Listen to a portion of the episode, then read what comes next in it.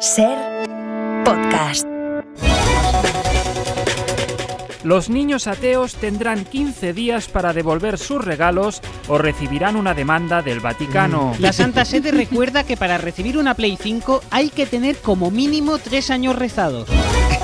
Los amigos de un votante del PP de toda la vida le gastan una mala broma y lo han integrado en su mar. ¡Sois unos cabrones, de verdad! Protesta. Amenaza ahora con mandar a sus colegas al grupo mixto. Un policía no tan chulito ahora que tiene que ponerse a dirigir el tráfico. Echa de menos los tiempos tranquilos en homicidio.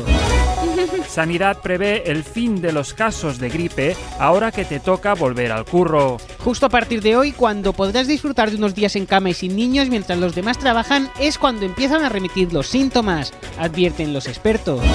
Iberia pierde la Terminal 4 del aeropuerto Madrid-Barajas. Parece que el edificio con toda la gente dentro está dando vueltas en una cinta del Aeropuerto Internacional Ninoy Aquino de Manila, en Filipinas.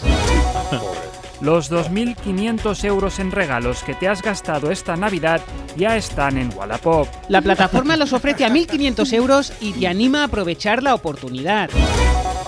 Un padre que ya ha hecho 20 retweets de un artículo sobre la adicción a las pantallas no sabe qué más hacer para evitar que sus hijos sigan mirando el móvil. Oye, te envío esto, le ha dicho a su hijo de dos años por WhatsApp. El brazo izquierdo de Rafa Nadal asegura, separado del resto del cuerpo y reptando por el suelo, que no competirá en Australia. El jugador se plantea retirarse después de la dimisión de gran parte de sus extremidades. Logra ligar en. Tinder poniendo la foto de un Satisfyer en su perfil. La alternativa era empezar a practicar la escalada.